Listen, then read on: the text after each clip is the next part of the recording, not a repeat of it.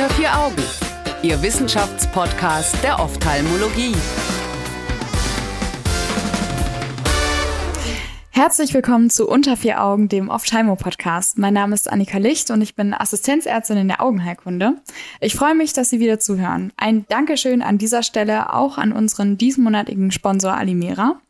Es geht heute mal wieder in einen neuen Themenmonat. In den nächsten vier Folgen sprechen wir über das diabetische Makulaödem, genauer gesagt über dessen Behandlung. Als Experte steht uns wieder Professor Alireza Mirschal zur Verfügung. Schönen guten Tag. Hallo, Frau Licht. Starten wir doch direkt mal in die erste Studie. Heute sprechen wir über die Track-Studie von Payne, die 2021 erschienen ist und ein Treat- und Extend-Schema mit Ranibizumab mit oder ohne zusätzlicher Laserbehandlung über drei Jahre getestet hat. Herr Professor Mischai, warum lohnt es sich beim DMÖ nochmal über Treat und Extend zu sprechen? Immerhin haben wir in den letzten Monaten, glaube ich, relativ oft über Treat und Extend geredet. Ja, ähm, Treat and Extend beabsichtigt sozusagen die Therapie beim Patienten mit Anti-VEGF zu individualisieren und zu titrieren. Mhm. Das heißt, man versucht, die Anzahl der Injektionen zu reduzieren, indem man den die Behandlungsintervalle schrittweise verlängert, bis die Erkrankung wieder aktiv wird. Und dann kommt man bei jedem Patienten zu einem individuellen Behandlungsabstand und diesen ja. Abstand muss man einhalten. Und es gibt sehr gute Studien, die das bei AMD gezeigt haben, aber wir wissen, dass AMD in der Pathophysiologie gänzlich anders ist als das diabetische Makulaödem. Ja. Und äh, deswegen haben die äh, Autoren diese Studie eben die T-Rex DMI-Studie ähm, aufgesetzt und wir sprechen heute über die drei Jahresresultate. Und ja. ähm, es geht halt darum, kann man dieses Treat-and-Extend-Schema auch beim diabetischen Makulaödem anwenden? Aha, okay, man hat dahingehend jetzt noch nicht so viele Erfahrungen beim diabetischen Makulaödem. Genau, man hatte diese nicht, bis die T-Rex-Studie aufgesetzt wurde. Ähm, und man hat die meisten Daten dazu zur Makuladegeneration gehabt. Und jetzt geht es halt darum, kann man das bei Makulaödem auch machen, aber das ist nicht die einzige Frage, die diese Studie adressiert, sondern es geht auch mhm. darum, ob eine zusätzliche zentrale Laserbehandlung irgendeinen Nutzen hat. Sei es morphologisch oder funktionell oder vielleicht auch um die Anzahl der Injektionen zu reduzieren. Also es sind zwei Fragen, äh, die man versucht hat zu beantworten. Zum einen macht es Sinn, die Anti-VEGF-Therapie mit äh, der Laserkoagulation zu kombinieren und mhm. kann man mit einem Treat-and-Extend-Schema ähnlich gute Resultate erreichen wie mit einem fixen monatlichen Behandlungsschema. Okay, ähm, welche Rolle spielte denn das Lasern bisher beim diabetischen Makulaödem? Ja, bevor es die Anti-VEGF gab, war die Lasertherapie, die zentrale Lasertherapie, fokal oder gitterförmig, so mehr oder weniger das Einzige, was wir hatten. Gut, es gab auch noch die Vitrektomie als Therapieoption, aber letztendlich auch deren Ergebnisse waren nicht besonders gut. Aber die fokale oder gridförmige Laserbehandlung war das Einzige, was wir hatten. Man weiß, dass mit einer Lasertherapie man das Risiko von einer Sehverschlechterung reduzieren kann. Das kommt ja. von den Studien, die wir äh, früher durchgeführt haben. Und jetzt geht es halt auch darum, wenn wir Anti-VEGF haben, bringt vielleicht eine Kombination mehr ja. oder halt eben nicht. Gut, dann können wir ja schon direkt in die Studie einsteigen. Ähm, wer hat denn da jetzt was gemacht? Ja, es ist eine äh, Gruppe, äh, G-Rex DNI-Gruppe äh, aus den Vereinigten Staaten. Die haben eine Studienpopulation von 150 Augen genommen und die haben sie randomisiert in drei Armen. In dem ersten Arm haben die Patienten einfach nach einem stumpfen Schema monatliche Injektionen mit Anti-VEGF bekommen. Im zweiten Arm hat man dieses Treat-and-Extend-Schema aufgesetzt. Das heißt, mhm. es gab eine Sättigungsphase mit äh, ähm, mit einer Behandlungsinitiierungsphase mit drei Injektionen und dann hat man geschaut, kann man den Injektionsabstand verlängern, also die Therapie individualisieren. Und in dem dritten Arm hat man dieses Treat-and-Extend-Schema angewandt und zusätzlich ähm, eine Laserkoagulation, also eine zentrale Laserkoagulation ähm, erlaubt und zu durchgeführt. Und man hat diese Daten, äh, diese Patienten über zwei Jahre nach verfolgt. Diese Daten mhm. sind ja auch schon publiziert und es zeigte sich eigentlich, also es macht keinen großen Unterschied, ob man monatlich mit Anti-VEGF behandelt oder Treat and Extend anwendet ja. oder das Treat and Extend anwendet und das Ganze noch mit Laser kombiniert. Alle drei führten zu ähnlich guten Ergebnissen. Und im dritten Jahr, und darüber sprechen wir, hat man einfach dieses Treat and Extend Schema bei allen äh, aufgelöst, bei allen drei äh, Gruppen und man hat geschaut, wie ist das Ergebnis, wenn man sozusagen bei Bedarf, also pro Renata, äh, Anti-VEGF-Injektionen appliziert und man hat es auch im Studien, in allen Studienarmen erlaubt, zusätzlich zu lasern. Okay. Also ein Jahr sozusagen wildes, alles ist erlaubt, bringt das was ähm, oder nicht. Und dieses Pro Renata ist dann der Standard, wenn man Treat und Extend macht, oder? Also man macht entweder Treat and Extend oder Pro Renata. Mhm. Treat and Extend heißt, äh, dass man die äh, Abstände verlängern kann, ein fixes Behandlungsschema. Und Pro Renata heißt, man schaut sich immer das OCT an und den Visus und sobald es eine Verschlechterung gibt, behandelt man nach. Aha. Also es ist eher ein okay. passives, eine passive Vorgehensweise. Ähm, man schaut äh, sich das Ergebnis an und sobald eine Verschlechterung da ist, haut man sozusagen mit Anti-VEGF drauf beziehungsweise in, in dem dritten Jahr war es auch erlaubt, in äh, anderen Armen auch eine Lasertherapie durchzuführen, wovon auch die Studienärztinnen und Ärzte auch gebraucht haben. Immerhin in 37 Fällen haben sie im dritten Jahr noch zusätzlich gelasert. Das ist ja schon ziemlich viel. Und ich könnte mir vorstellen, dass das die Ergebnisse auch ein bisschen verschiebt. Mit Sicherheit. Zumindest war das die Hoffnung. Also im Prinzip fragt man sich, Warum haben diese Ärzte trotzdem im dritten Jahr gelasert, obwohl die zwei Jahresergebnisse ja. gezeigt haben, es macht gar keinen Unterschied funktionell, ob man lasert oder nicht.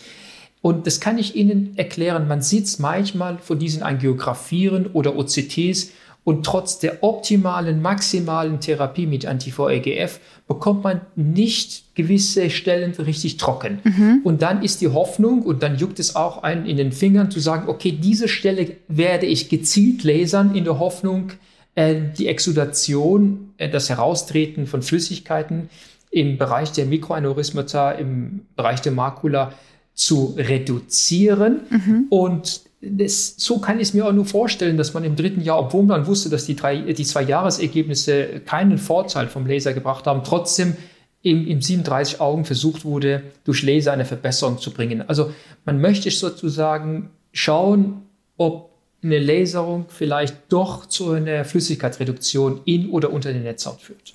Weiß man, wie das dann mit diesen 37 Augen weiterging? Also ob es dann tatsächlich äh, das gebracht hat, was man wollte? Ja, also die drei Jahresergebnisse sind, ähm, je nachdem, wie man sieht, äh, eigentlich die Fortsetzung der zwei Jahresergebnisse. Im Prinzip waren alle drei Gruppen gleich gut. Also ob man jetzt okay. in Gruppe 1 war mit der monatlichen Injektion oder ja. in der Gruppe 2 Treat and Extend oder in der Kombinationsgruppe. Das Ergebnis war gleich gut. Alle drei Gruppen haben etwa zwei bis drei Injektionen im dritten Jahr gebraucht mhm. und der Visus war etwa gleich gut. Also im Prinzip kann man, wenn man sich die Daten dieser Studie anschaut, also die drei Jahresdaten anschaut, könnte man schon sagen, dass der Visusgewinn über drei Jahre stabil bleibt. Also das heißt, wenn man einen Patienten hat, der zu einem kommt und sagt, naja, Frau Doktor, ähm, was kann ich denn erwarten? Dem kann man sagen, wenn man dieses Schema anwendet, vielleicht mit Treat and Extend und das wirklich durchzieht über drei Jahre, dann kann man ein Visusverbesserung erreichen und diese Verbesserung hält auch wirklich zumindest drei Jahre lang an. Also es ist eigentlich ein, ein positiver Ausblick für unsere Patienten. Ja. Was wir nicht zeigen konnten oder was diese Studiengruppe nicht zeigen konnte, dass eine zusätzliche Lasertherapie irgendeinen Nutzen hat, was zumindest die Visusentwicklung äh, angeht. Bei dem Lasern habe ich auch sowieso noch mal eine Nachfrage. Ähm, hier wird ja nicht einfach nur irgendwie gelasert, denn dann wäre es ja auch irgendwie nochmal ein großer Unterschied, wer lasert. Das hängt ja auch sehr viel von dem Laserchirurgen ab. Sondern es handelt sich um so einen Navigated Laser. Können Sie da was zu sagen? Ja, ein sehr guter Punkt. Also diese, die Autoren äh, und die Initiatoren dieser Studie, äh, denen muss man wirklich ein Lob aussprechen.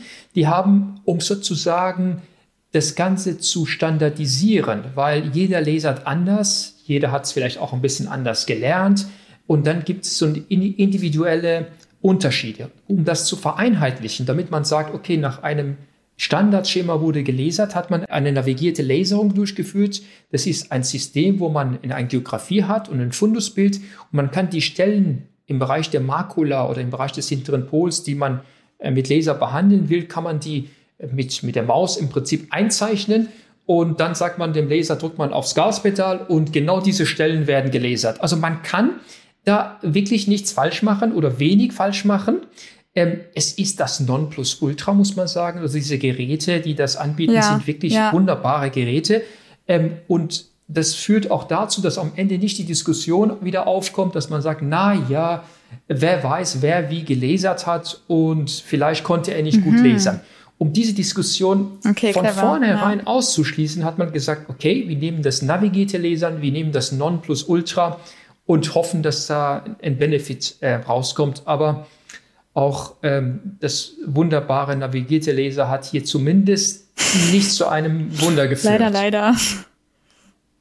Ähm, gerade vor dem Hintergrund stellt sich dann jetzt halt die Frage, wie sieht denn Ihrer Meinung nach die Zukunft des Laserns generell bei der Behandlung des DMÖs aus? Ja, das ist eine berechtigte Frage. Also worüber wir noch sprechen kommen, ist die panretinale Laserkoagulation, also die periphere Laserung. Dafür braucht man den Laser nach wie vor. Darüber sprechen wir auch in den äh, nachfolgenden Podcast-Ausgaben.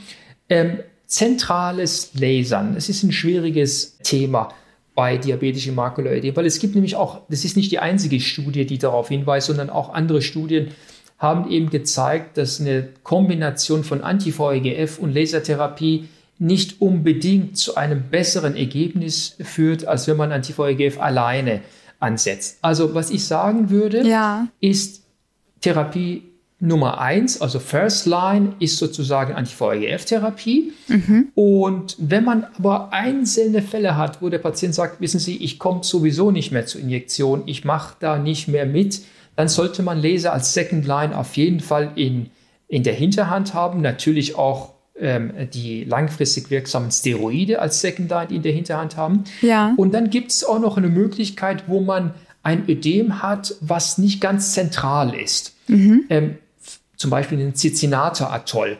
Und man sieht, wo sozusagen, wo die Leckagestelle her ist und diese Leckage ist vielleicht am Rande der Makula, also im Sinne eines klinisch signifikanten Makulaödems ohne Beteiligung der Fovea. Das wäre auch eine gute Indikation für eine Lasertherapie, mhm. weil wenn eben die Fovea nicht betroffen ist, gibt es ja auch gar keine Indikation für ein Anti-VEGF.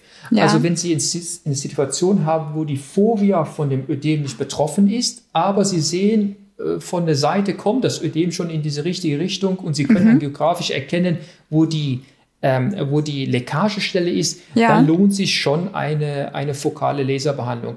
Aber insgesamt, das muss man schon sagen, nimmt die Bedeutung der zentralen Laserbehandlung beim diabetischen Makuloödem in den letzten Jahren deutlich ab. Also es ist spannend. Zwar äh, eine ganz tolle Technik und navigiert natürlich umso schöner und umso, umso sicherer. Absolut. Ähm, aber noch aber hm? bestimmt hat auch nicht jeder so ein ähm, navigiertes Lasergerät, oder? Leider nicht, leider nicht. Eigentlich äh, sollte man, es ist schon eine ganz, ganz tolle Technik und leider äh, ist es keine, keine günstige kein günstiges Gerät mhm. und viele Kliniken haben ja auch bereits einen Laser und dann man, fragt man sich, warum soll ich mir noch ein tolles, teures kaufen? Ja, klar.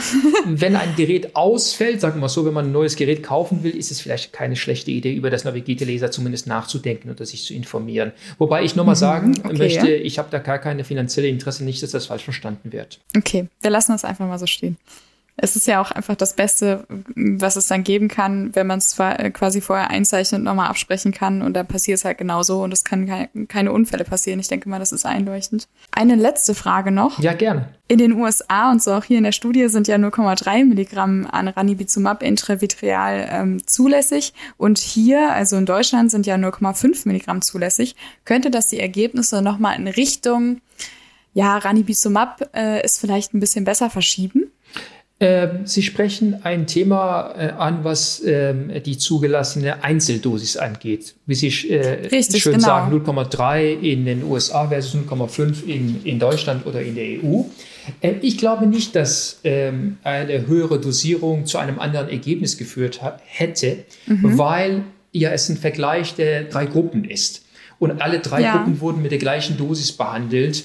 Und auch aus der Real-World-Studien, die wir aus äh, den Ländern haben, wo wir eine höhere Dosierung äh, anwenden, ähm, da sind ja auch keine äh, wesentlich bessere Ergebnisse äh, geliefert worden. Okay. Also ich glaube nicht, dass es zu einem klinisch bedeutsamen Unterschied gekommen wäre, wenn man eine höhere Dosierung mit Ranibizumab genommen hätte.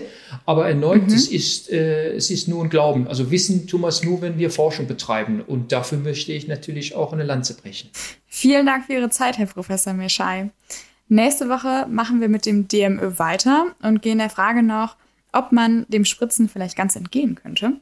An dieser Stelle herzlichen Dank fürs Zuhören und auch an unseren Sponsor Alimera. Alle Studien finden Sie wie immer auf unserer Homepage unter vieraugen.org. Dann bis nächste Woche und bis dahin eine schöne Zeit. Unter vier Augen. Eine Produktion der CareCom GmbH unter der Leitung von Prof. Dr. Alireza Mirshahi und Tobias Kesting.